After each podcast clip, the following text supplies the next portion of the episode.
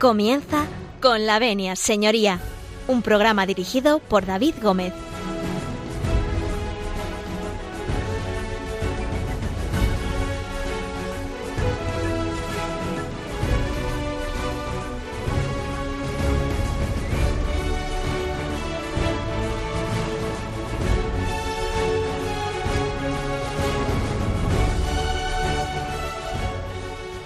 Días, señoras y señores, y bienvenidos a Con la Venia Señoría. Un lunes más, hoy lunes santo. Comienza, ha comenzado la Semana Santa con el Domingo de Ramos que celebramos ayer y ese Viernes de Dolores que en algunas eh, ciudades de España también se celebra, como en el caso de, de la capital de Ávila, eh, mi tierra, que celebra la procesión del Vía Matris eh, el Viernes de Dolores, o los traslados que también ocurren en otras eh, localidades de otros puntos de España y permítanme que me vaya a mi pueblo con el traslado de la Virgen Dolorosa ese viernes de Dolores a la iglesia parroquial de Pedro Bernardo. Bueno, un lunes eh, distinto, un lunes eh, de una semana que comienza santa y que nos pone en el disparadero de salida para llegar a la, a la Pascua. Muchos de ustedes estarán de vacaciones, otros muchos las cogerán en unos días y disfrutaremos todos de, nuestra querida Semana Santa, de esas tradiciones tan espectaculares que, tenemos tan arraigadas en, España, como es no solo las procesiones, sino también los oficios, eh, vivir con intensidad las celebraciones litúrgicas, pero también eh, la gastronomía que acompaña ¿no? a, a toda la, Semana Santa desde su inicio hasta su final en el Domingo de Resurrección. Luego hablaremos de ello porque aquí don José María se ríe. Yo quiero darles la bienvenida a todos ustedes, decirles que comenzamos, decirles que si nos permiten ustedes, eh, nosotros entramos en, en sus casas, en sus cocinas, en aquellos lugares donde estén ustedes ya disfrutando de sus merecidas vacaciones y con el permiso de todos ustedes, nosotros comenzamos.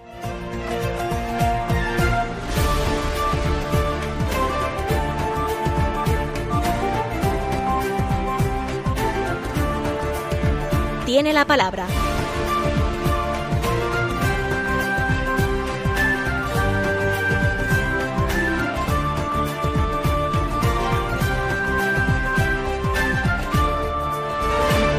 Tiene la palabra. Tiene la palabra eh, alguien que ustedes ya conocen, pero antes de darle la palabra, porque está deseando hablar de su querida Macarena, luego nos contará, luego nos contará don José María Palmero, eh, quería decirles que tomen nota del correo electrónico del programa, que es con la venia arroba radiomaria.es, se lo repito, con la venia arroba radiomaria.es, eh, y también de la página web del programa www.radiomaria.es. También de la dirección postal que es, eh, bueno, pues Paseo de Lanceros número 2 en Madrid al programa de Colavenia Señoría, en concreto a Radio María. Bien, a través de estas opciones, como siempre les digo, eh, podemos o pueden ustedes contactar con nosotros y nosotros podemos interactuar con todos ustedes. Antes de meternos de lleno en el programa de hoy, yo le voy a dar la palabra a don José María Palmero, a quien doy la bienvenida y le deseo un feliz lunes santo. Don José María, muy buenos días.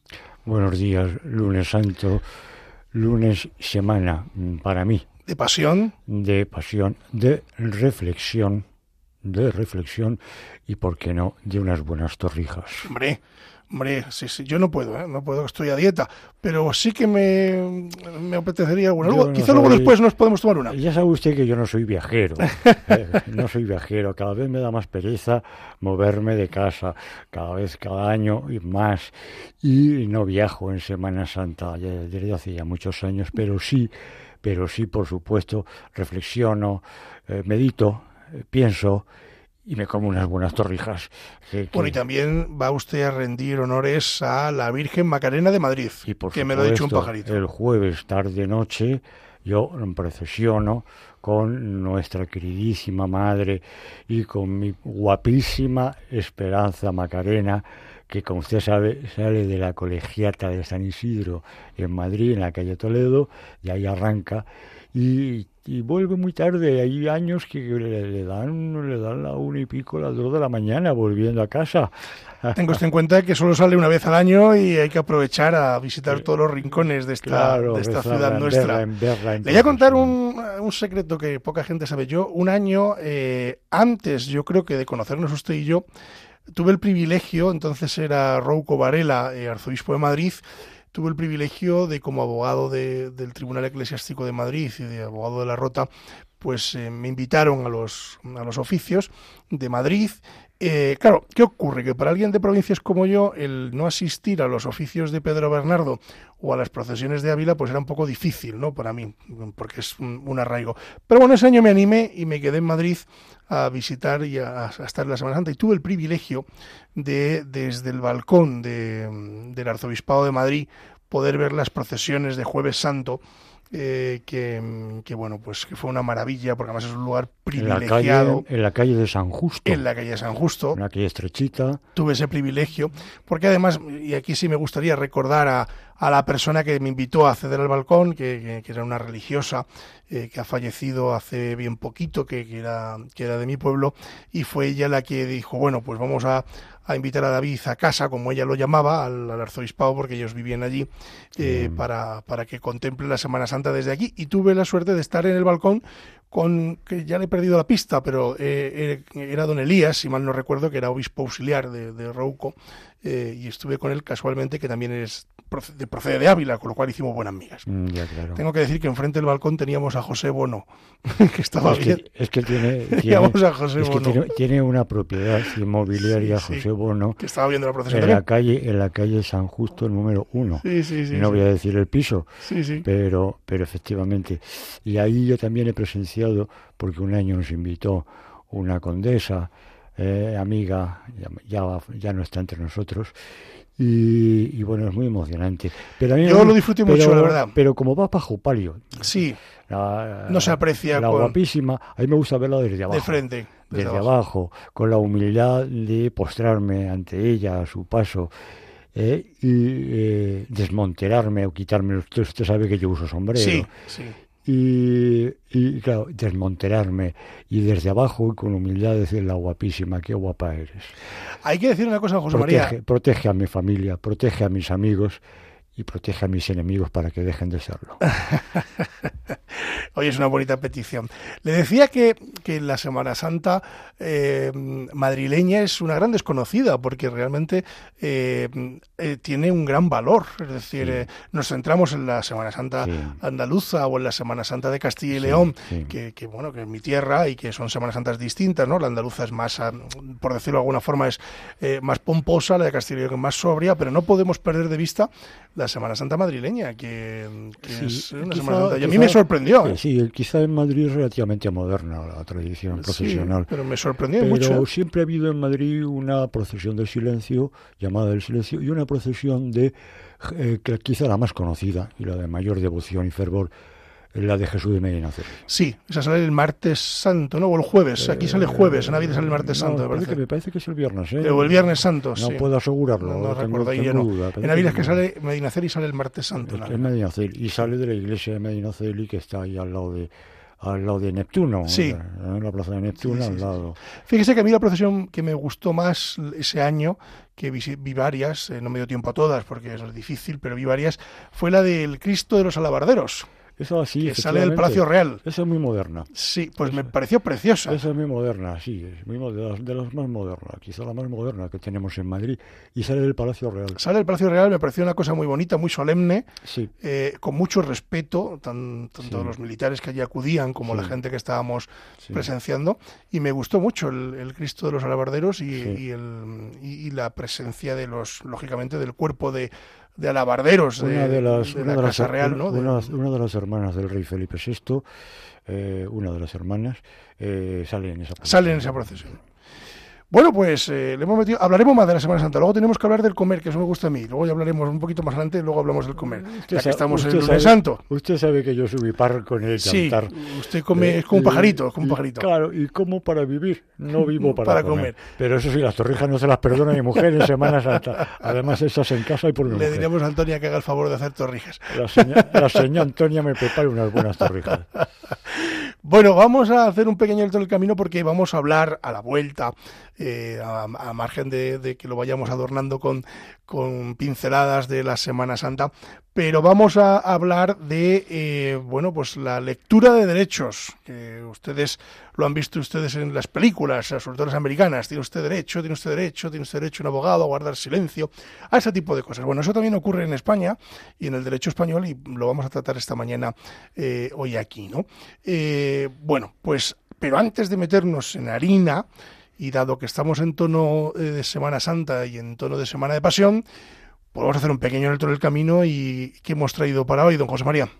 Pues hemos traído una saeta, saeta andaluza, porque es la que mejor, a mi modo de ver, es la que mejor expresa el sentimiento de España, del fervor, de la religiosidad, eh, de, ese, de, ese, ánimo de Semana Santa, ese espíritu de, semana, de la Santa Semana una saeta y hemos traído, por supuesto, una marcha procesional a mi queridísima madre Esperanza, Macarena Esperanza de Triana. Bueno, pues eh, vamos a mm, hablar de, la estudio de Derecho a la vuelta de escuchar esta saeta. Eh, no se marchen ustedes porque hace un lunes santo maravilloso y a la vuelta eh, vamos a hablar de la lectura de derechos, de los derechos que tienen los detenidos, de por qué, de cómo son, de cuántos son, en fin. Don José María nos va a ilustrar muy mucho de todas estas cuestiones. No se marchen que volvemos enseguida.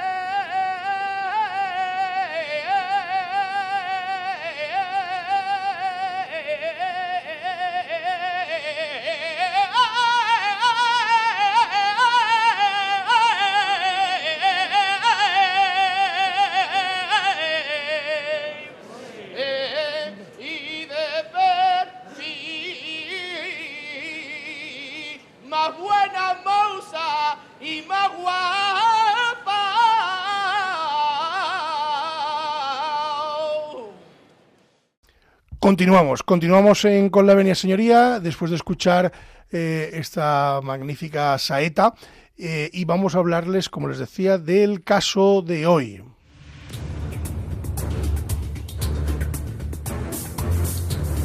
El caso de hoy. El caso de hoy. Bueno, pues eh, ya le anunciábamos al inicio que el caso de hoy va a ser la lectura de derechos.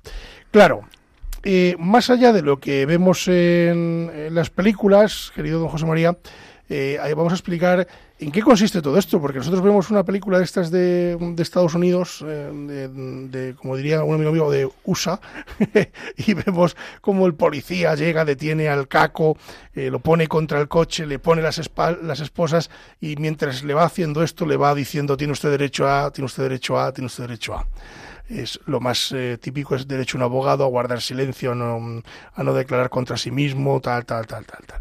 Vale, eso que ocurre en las películas americanas lo vamos a traducir al derecho español. Le escuchamos. El derecho español ya es una ya está recogido en la Carta de, Declaración de Derechos Humanos y por supuesto, claro, tiene su reconocimiento amplio, detallado, prolijo en nuestro derecho positivo, en nuestro derecho español. ¿Dónde? Pues eh, en el artículo fundamentalmente, hay diversos artículos, pero el fundamental es el artículo 520.2 de la Ley de Enjuiciamiento Criminal, de la Ley de Ritos Penal.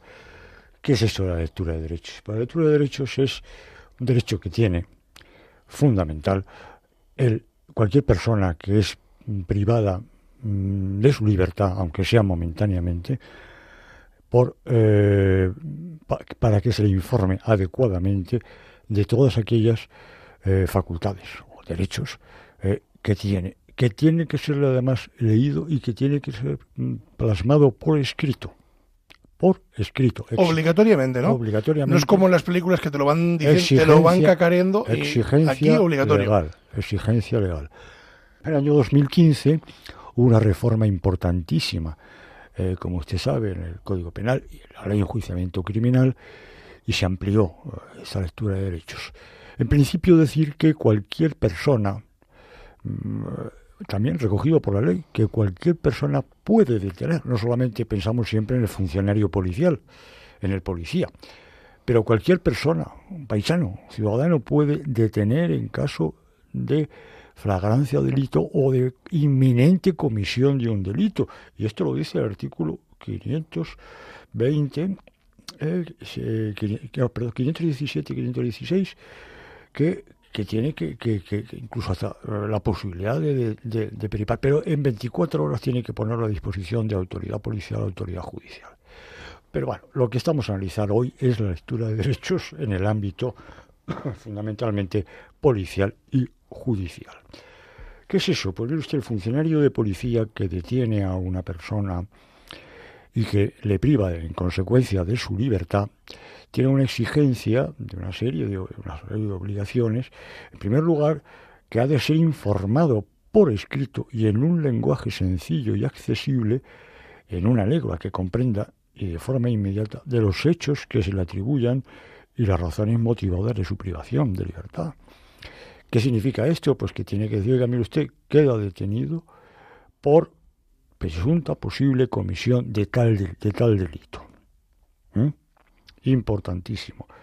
Y eso en casi todos los, en todos los cuarteles de Guardia Civil, comisarías de policía, grupos de policía judicial, tienen unos formularios ya impresos con recogido este artículo 520.2 de la Ley de Enjuiciamiento Criminal.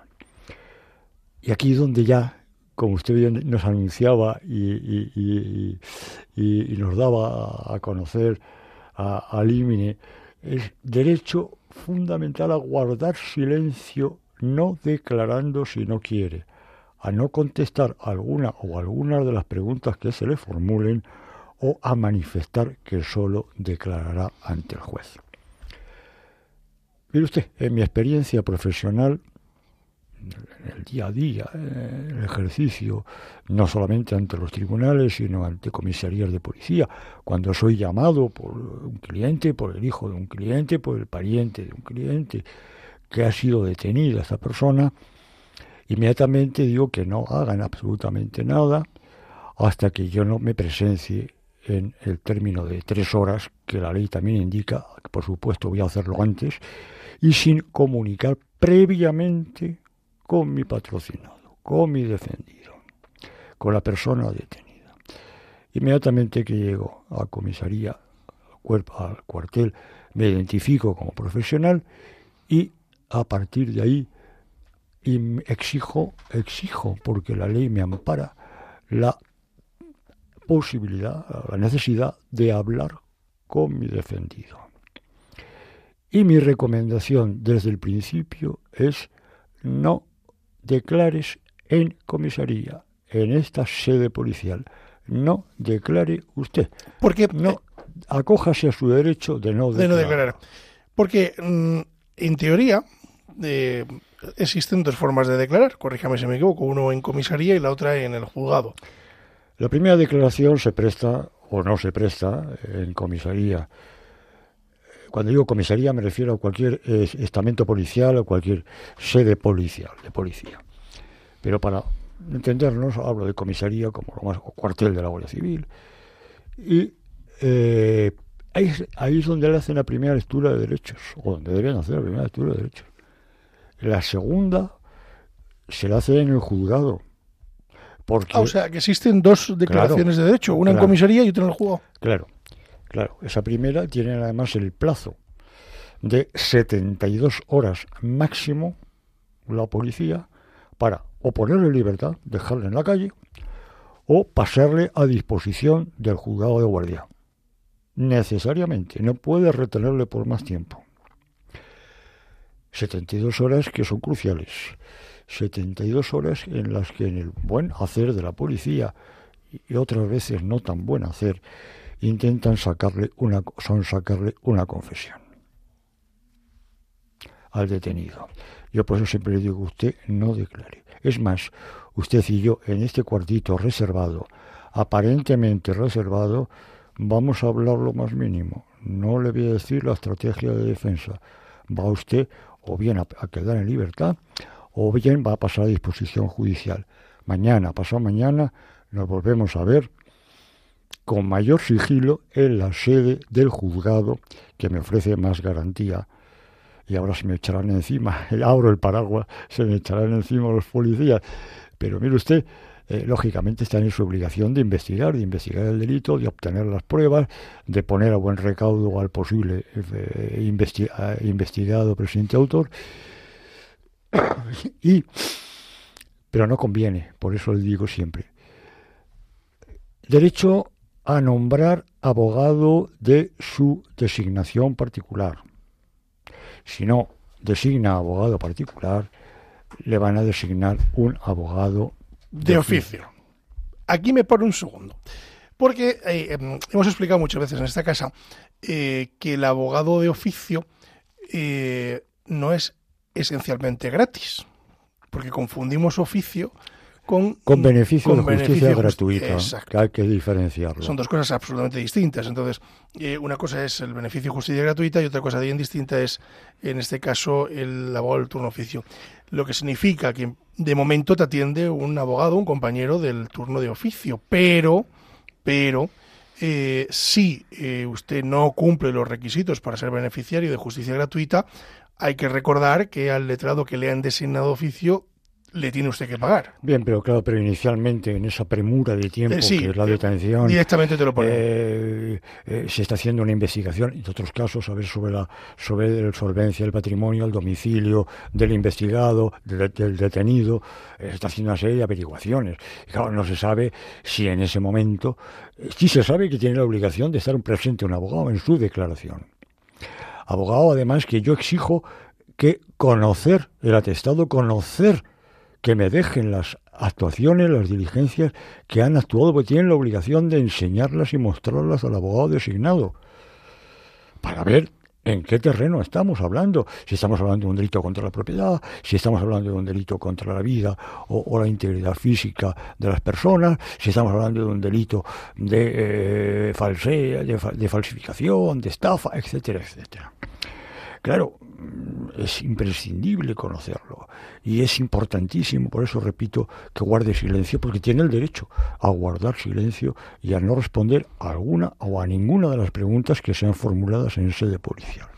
Con lo cual la recomendación que podemos dar es decir, pues en este momento no declares, habla con tu abogado y después ya pues Exacto. Eh, vemos cómo hacer eso lo hemos visto en las la declaración. Eso lo hemos visto en las películas muchas veces y yo no hablo si no está en presencia de mi abogado. Sí, eso sí, es verdad que es algo que es muy similar a, lo que ocurre en ah, España. El derecho anglosajón, bueno, pues el derecho anglosajón en cierto modo está también en España, es decir, yo no hablo si no hablo primero con mi abogado y ya veremos si hablo o no hablo porque tengo el derecho a no, a no contestar. Y a no declararme culpable. A no declararme culpable, a no reconocer los hechos que ustedes me están investigando.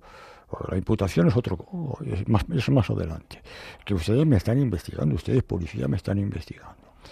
Tengo derecho también, como detenido, a ser reconocido por un médico. Hay una pequeña salvedad, hay un paréntesis que es en el caso de los delitos contra la seguridad del tráfico, alcoholemias la prueba, la de detección por sangre y tal, esas no vamos a tratar aquí porque dan, para otro programa. ¿eh? Pero es una excepción. Pero cualquiera tiene derecho a ser reconocido por un médico, un médico. Eh, en esos casos entiendo que trasladan al detenido a un hospital o le trasladan a. Acude, obviamente, depende del estado clínico en, el que, se, encuentre. en el que se encuentre. Si está grave, tiene unas lesiones importantes, graves, pues que duda cabe, unas lesiones o unas lesiones provocadas por la detención o unas lesiones que padece por cardíacas importantes y lo, y lo enuncia, diga que necesito este fármaco porque estoy del corazón enfermo, se le traslada a un hospital y efectivamente usted le hace unas pruebas médicas, se diagnostica y se le, da la eh, medicación adecuada. En esos casos normalmente lo que hace el funcionario de policía es inmediatamente, no agotar las 72 horas, inmediatamente ponerlo a disposición del juez.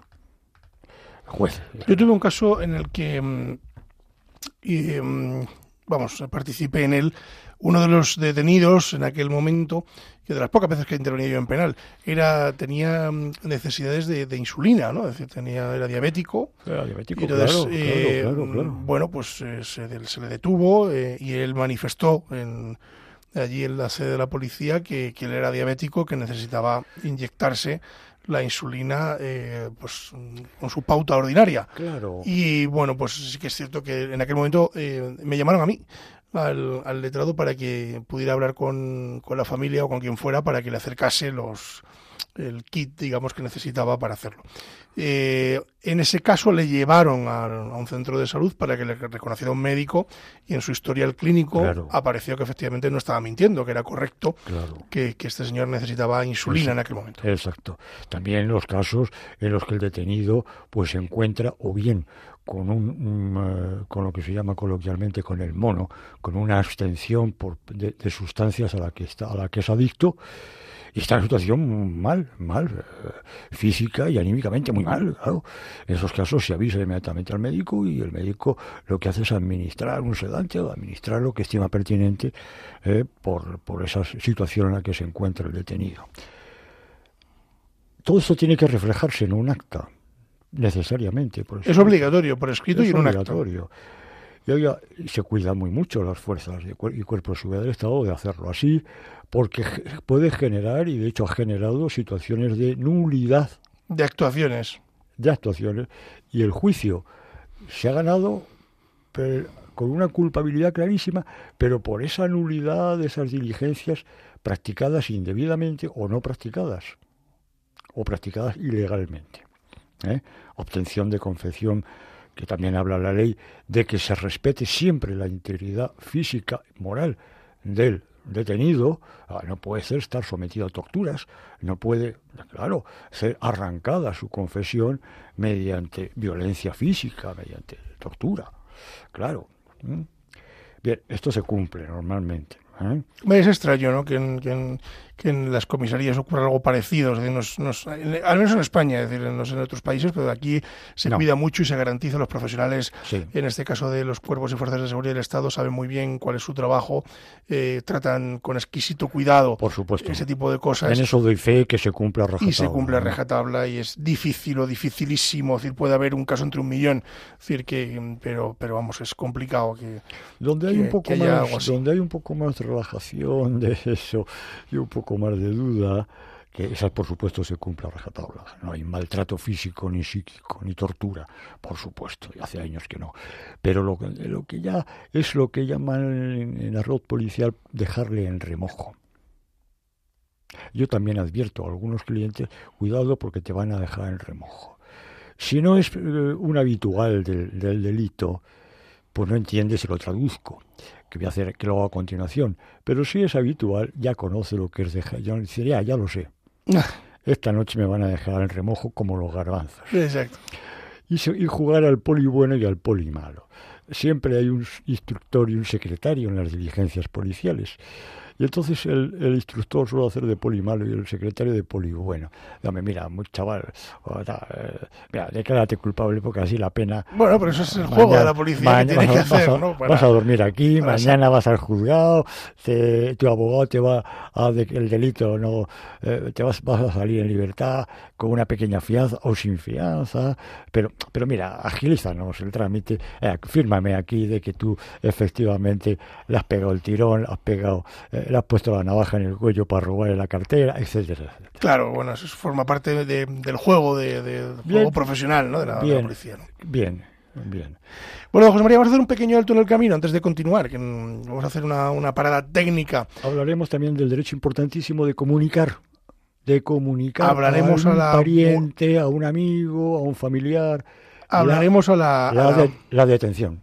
Exacto. Ahí lo dejamos. Vamos a hablar a la vuelta de publicidad de, de, bueno, pues de esta, de esta situación, ¿no? Eh, Pero hemos traído, en este caso muy concreto, eh, que estamos de Semana Santa. Hay que recordar que mañana, mañana es martes santo, querido José María. Entonces yo, como la procesión, las procesiones que sigo son las abulenses, pues permítanme decirles que el martes santo en Ávila procesiona Jesús de Medina Celi, la archicofradía eh, de Jesús eh, de Medina Celi por las calles de Ávila por la tarde. Y a eso de las 12 en punto de la noche procesiona eh, mi, cofradía en este caso, que, es, es una cosa muy bonita porque me gustaría explicarlo, porque la cofradía que, que sale por la noche de, de digamos, de, de, de la Purísima Concepción, que es un convento de Ávila, eh, bueno, pues esa cofradía eh, lo que hacía era la siguiente cosa, es decir, eh, la, la cofradía a la que yo pertenezco, que se llama Patronato Purísima Concepción Santa María Magdalena y Ánimas del Purgatorio, pues se dedicaba, hablando de reos, eh, que estamos hablando de presos, pues en otra época, los condenados a muerte, eh, esta cofradía a la que yo pertenezco se encargaba de, de los cuerpos, de, de los cuerpos de aquellos que habían sido eh, ejecutados. eh, Incluso antiguamente, no- ahora ya no sé actualmente cómo funciona esto, pero antiguamente se indultaba a un reo. Bueno, ahora Y creo es- que y reo funcionando en algunas cofradías. Salía en la procesión Sí, sí, sí, indultado. creo que sigue funcionando algunas cofradías, pero y de hecho se pide al Consejo de Ministros eh, que alguno, un preso que cumpla con, con los requisitos que se establecen pueda hacerlo. Pero, Claro.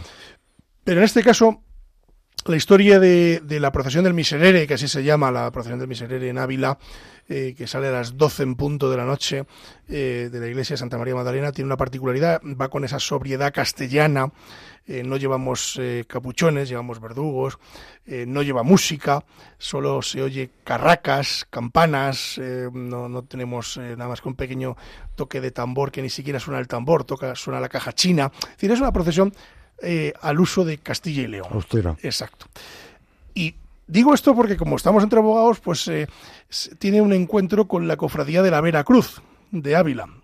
Eh, nosotros lo que hacemos en esa procesión es encontrarnos con la cofradía de la Vera Cruz en la ermita del humilladero eh, delante del Cristo de los ajusticiados, nada más y nada menos. Y allí cantamos el Miserere.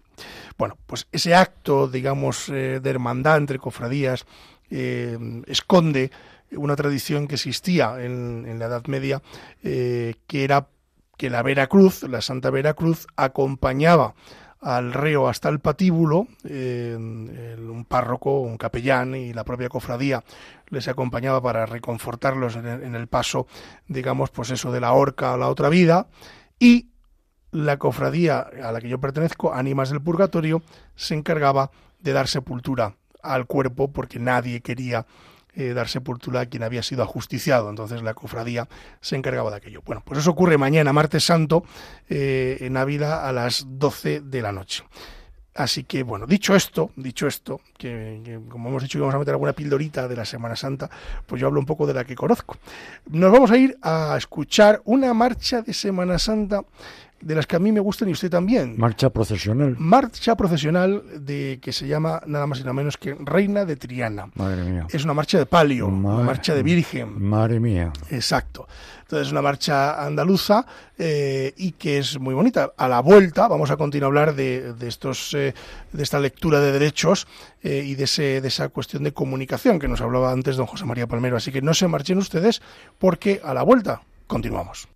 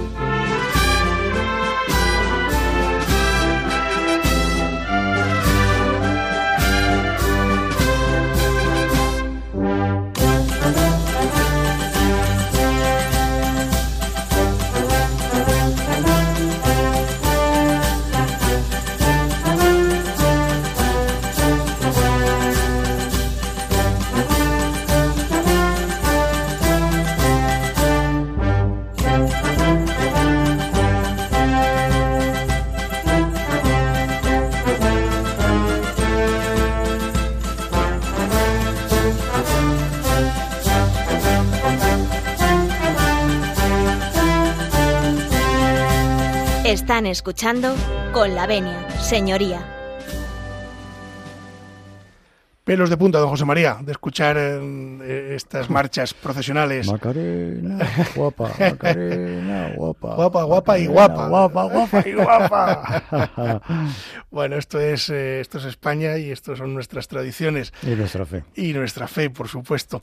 Bueno, hablábamos, don José María, de que estamos hablando de esa lectura de derechos, que no solo es lectura, sino que además te lo tienen que dar por escrito y lo tienes que firmar. Debería de llamarse escritura, escritura de, derechos. sí, escritura de derechos, más que Eh, lectura, ¿no? Tanto en cuanto que, bueno, ya la lectura, tanto en cuanto es una forma de darle a conocer mediante lectura, que luego debe constar por escrito Eso es. al, al- al detenido. Claro. Eso es, eso es. Importante, importante. Vamos a ello. Reconocido también por la ley eh, y exigido por la ley. Derecho a mm, comunicar, estando en la red de policía, a comunicar a un familiar, hacer una llamada telefónica. Es lo que entendemos por la llamada telefónica, ¿no? comunica normalmente es una llamada que se le permite hacer que queda registrada en sede policial y que llama pues a un pariente, a un amigo, a, una persona. Alguien que se pueda hacer cargo en ese momento. Claro. Importante, ¿por qué? Porque esa persona inmediatamente ya mm, puede movilizarse y puede contactar con los servicios profesionales de un abogado, siempre, siempre, siempre conveniente que sea un abogado particular, designado particular. Pero fíjese, esa llamada no está reñida con la llamada a- al abogado, es decir, no, porque realmente el abogado no le llama al cliente, suele llamar la policía diciendo que tiene usted aquí un detenido. El, el cliente lo que hace, yo digo por eso lo que refuerza, eh, llamada a un pariente, a un conocido, a un amigo, refuerza el hecho de que el detenido le diga a la policía, oiga, yo no voy a declarar si no está mi abogado o no voy a decir nada hasta que no venga mi abogado. Y mi abogado es don fulano de tal, que tiene este teléfono o que tiene el despacho en tal sitio o simplemente no sé Sí, el teléfono. no sé, unos datos para que pero don fulano de tal. Don fulano de tal figura en el censo del colegio de abogados que lo tienen en las comisarías de policía. Comisaría de policía se pone en contacto con el colegio de abogados y, en definitiva, con, oiga, mire usted que hay aquí un, a mí me han llamado en alguna ocasión, que hay aquí un detenido que quiere que le asista a usted en la declaración en, en este momento de la detención. ¿De qué se le acusa? Pues tal y tal. ¿Dónde está? Comisaría de Leganitos, de Centro, de tal, de Usera, etcétera, etcétera. Fíjate, a, a mí me ha ocurrido un par de veces, y como yo no estoy en el turno penal ni, ni nada parecido, pero sí que es cierto que a algún cliente le, ha- le ha ocurrido que le han detenido y en comisaría ha dicho, oiga, eh, llamen a David Gómez González. Y entonces, eh, de repente, eh, a mí me ha llamado eh, el colegio de abogados Claro. Diciendo directamente al colegio, oiga, eh, ¿tiene usted un cliente en la comisaría tal? Digo, yo Claro. no, yo, y además me, me ha- me ha ocurrido.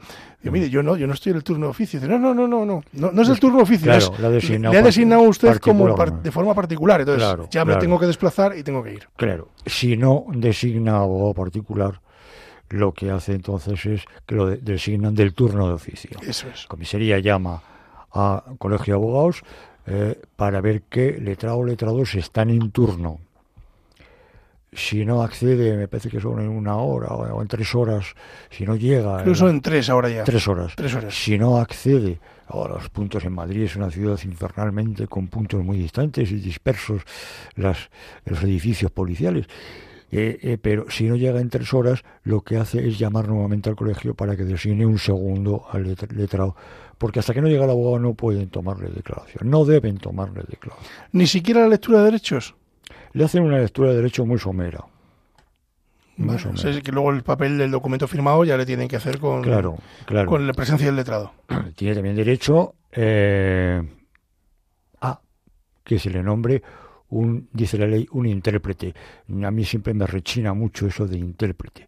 Oiga, mire usted, el profesional que acude para traducir no debe ser un intérprete, no debe interpretar lo que está diciendo. Es un traductor.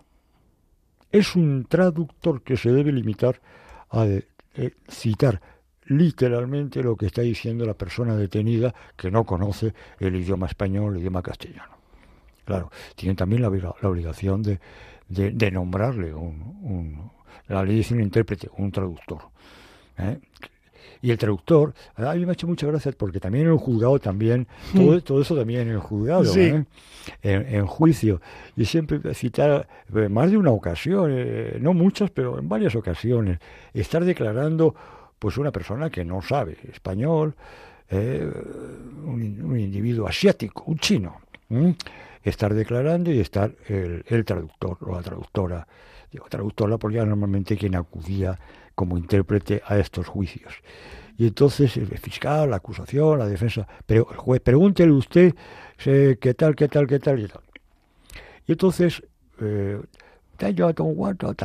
vale, bien, eh, perdóneme por la onomatopeya y mi desconocimiento absoluto del idioma chino. Entonces, vale, bien, cuatro, cinco, diez, catorce palabras, bien. Entonces, el chino, pues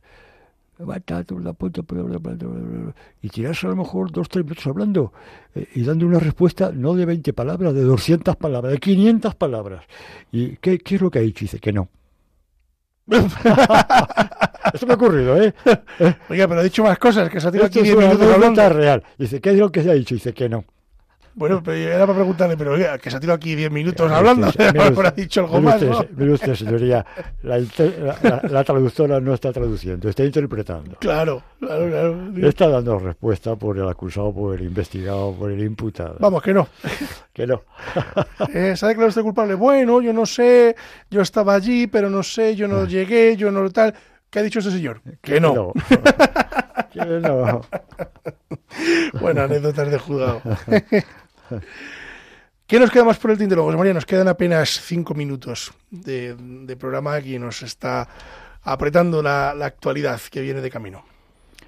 Bueno, en caso de que se trate de un súbdito extranjero, derecho a ser visitado, a comunicar al consulado correspondiente a la detención, que muchas veces no no, no, no, no, quieren hacerlo, los propios, en la experiencia profesional, sí, que no, no, no quieren comunicar al extranjero, vamos, a su consulado. al consulado no quieren. Su situación, ¿no? Es, un, es mínimo el porcentaje, mínimo, básicamente. Pero también tienen derecho eh, a, Esto es una recomendación que yo sí daría a gente que le pueda ocurrir algún percance fuera de España, digo españoles. Creo que es interesante que en, cárceles, sobre todo latinoamericanas, eh, es interesante que den parte al cónsul español de la zona a los efectos de que puedan ayudarlos en, en, fin, en lo que se pueda. Normalmente, normalmente quien, la, quien hace o quien pide esa, ese derecho, esa facultad, normalmente es el eh, investigado, el posteriormente acusado o no, el investigado de, de, un nivel sol, de solvencia económica. Ajá porque desafortunadamente el, eh, investigado de solvencia eh, pobre eh, pues pues siempre declina porque no quiere no quiere que se, que se enteren en el consulado que está en España legal o ilegalmente y por eso no dicen no no yo no rehuso el derecho pero eso tiene que comunicar también la policía ya. derecho al consulado correspondiente al cónsul superior. No no no no no no quiero no quiero no quiero bueno, como resumen, don José María, la lectura de derechos no es una lectura como tal. Es más bien pues una escritura, bueno, te, ponen ahí un folio delante donde tienes todos tus derechos recogidos en el folio. Y le hemos tratado eh, principalmente desde el punto de vista policial, pero en sede judicial, que es mucho más importante, siempre, siempre, siempre, siempre, siempre se respeta, se hace y normalmente la hace el secretario judicial, ahora llamado letrado. Letrado, que por cierto ya han vuelto al trabajo. ya vuelven a currar. Gracias a Dios. Ya vuelven a currar, ya bueno, han conseguido, conseguido derecho a 475.000 demandas sin admitir en toda España, querido José La paralización que tenemos ha sido tremenda. Va a ser terrible, Los juicios que nos han suspendido a mí me ha afectado en dos o tres, en tres o cuatro, en estos cuatro meses casi pues le digo que a mí me ha suspendido casi 20. ¿Cómo se queda? Claro, claro. Eso los tendré que hacer, no sé cuándo, quizá para el siglo que viene. Genera, genera un problema tremendo de, retraso. además, eh, se da la circunstancia de que se ha llegado al juzgado, aunque no estamos hablando ahora de la huelga, pero se llega al juzgado eh, y se llamo al día anterior, oiga, mañana se va a celebrar. Pues, pues en principio sí. No sabemos. No, en principio sí, pero vamos, tampoco se lo puedo asegurar. No, no, tiene usted que venir. Llegas al juzgado, oiga, no, está suspendido. Y te encuentras allí con testigos, con funcionarios de policía, en el caso penal, con testigos, con peritos, que ha ido todo el mundo. a, mí, a mí me ha pasado, me ha pasado una cosa eh, esta semana, bueno, la semana anterior dos veces. Eh, en un juicio en Vitoria, en dos en concreto distintos, eh, he llamado al juzgado para decir, oiga, que voy desde Madrid, que, tengo que ir a Vitoria, que, me, me, pego una paliza de cuatro horas, que, oiga, se va a celebrar, ¿sabe usted si el letrado está de huelga o tal? Pues mire, no le puedo decir, no lo sé, no lo sé, no le puedo decir. Bueno, vale, pues nada pues presentarme allí y ser yo el único, vamos, en mi asunto, el único juzgado que se celebró. Pero me ha pasado el caso contrario. Es decir, llamar por teléfono también al mismo juzgado, a un, bueno, al juzgado al lado de Vitoria, eh, y decir, no, no, no sabemos, tal, no sé qué. Ir y estar allí mirando al techo eh, y decirnos finalmente que se suspende. Así que desayunamos en Vitoria, que desde aquí los damos un abrazo a todos y un saludo a todos los vitorianos. Eh, desayunamos esas, esos pinchos espectaculares y vuelta para Madrid. Así fue. Claro, claro. Bien, entonces, quien hace la lectura de derechos en el juzgado es el secretario judicial. Permítame usted que yo siga hablando de secretario judicial. bueno, a ver, yo. Porque es la figura que conocemos todos. Podemos hablar eh, cuando usted quiera de esto, pero a mí me parece, yo no sé las razones que les han llevado a hacer este cambio de nombre, pero desde luego a mí me parece mucho más romántico, mucho de, mucha más potencia la figura del secretario judicial. Fíjese usted, fíjese usted. A mí, ¿eh? es una cuestión que personal. que la ley les denomina letrado de la Administración de Justicia pero ya se incluso ya se ha dejado de, llamar al secretario en algunos ámbitos, pero ya incluso se ha dejado también, se está obviando la administración, letrado de justicia. ¿eh? Bueno, pues letrado de justicia. economía procesal y, son buena gente, son buena gente ahí. Eh, aquí hemos tenido alguno en esta casa que nos ha explicado sus funciones. Sí, y, en ese caso, pues es el secretario en el juzgado, al comienzo sobre todo, al tomarle declaración en el juzgado de instrucción, en, el, en, el, ya, en el juicio oral, en el plenario, mm, siempre, y si no se hace, se pide normalmente por las defensas, por las buenas defensas, y algún fiscal también lo hace por garantía procesal y judicial, que conoce usted los cargos por el, por el hecho de que está usted aquí, lo que se le imputa, conoce usted las acusaciones que dirigen contra usted, tiene derecho a conocerlas. Y entonces, esa lectura por el señor secretario de los cargos que se le imputan y de la acusación del fiscal, de la acusación particular, cuando la hay, eh, lea, la lectura. ¿Se encuentra usted conforme? Esto es el juez. ¿Se encuentra usted conforme con esto? Eh, pues no, no. O sí, Ah, sí, pero no, pero con la pena no. Reconozco los hechos. Ah, pues pase usted, el, el abogado y, el fiscal, a mm, dialogar sobre qué mm, sobre qué pena, sobre el fiscal baja, rebaja la pena, en esos casos el fiscal siempre rebaja la pena cuando hay un reconocimiento de hecho. También tiene derecho a conocer cuánto se le está rebajando, el, abogado a comunicar en ese momento con su cliente, decir, eh, ya, ya acusado, eh, pues mira, mire usted, le están rebajando la pena de los tres años que pedía el fiscal, pues se la ha rebajado a un año y medio, con lo cual usted no va a cumplir en establecimiento penitenciario, no va a entrar en la cárcel, porque usted no tiene antecedentes penales, porque usted es solvente, porque usted tiene domicilio conocido, porque no tiene riesgo de fuga, etcétera, etcétera. ¿eh? Queridísimo don José María Palmero, desearle una feliz Semana Santa, una santa Semana Santa. Se nos ha ido el tiempo. Se nos ha ido el tiempo, se nos va el tiempo entre las manos.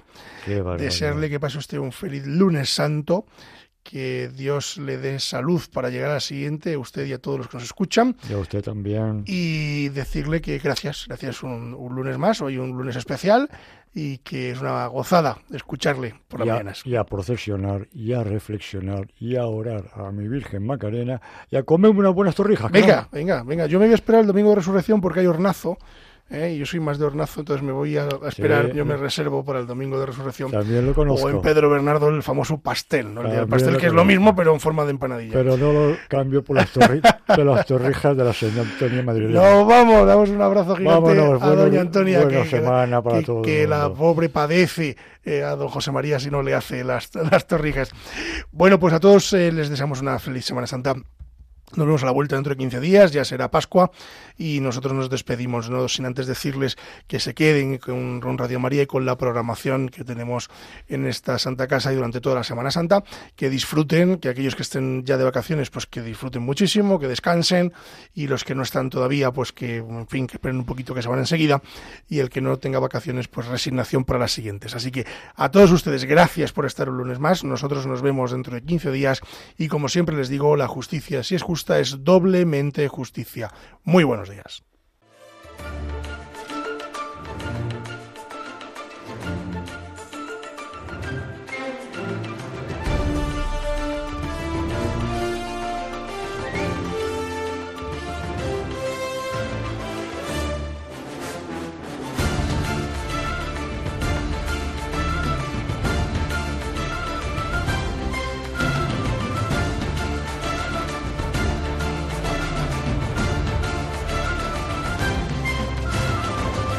Les hemos ofrecido Con la Venia, Señoría, un programa dirigido por David Gómez.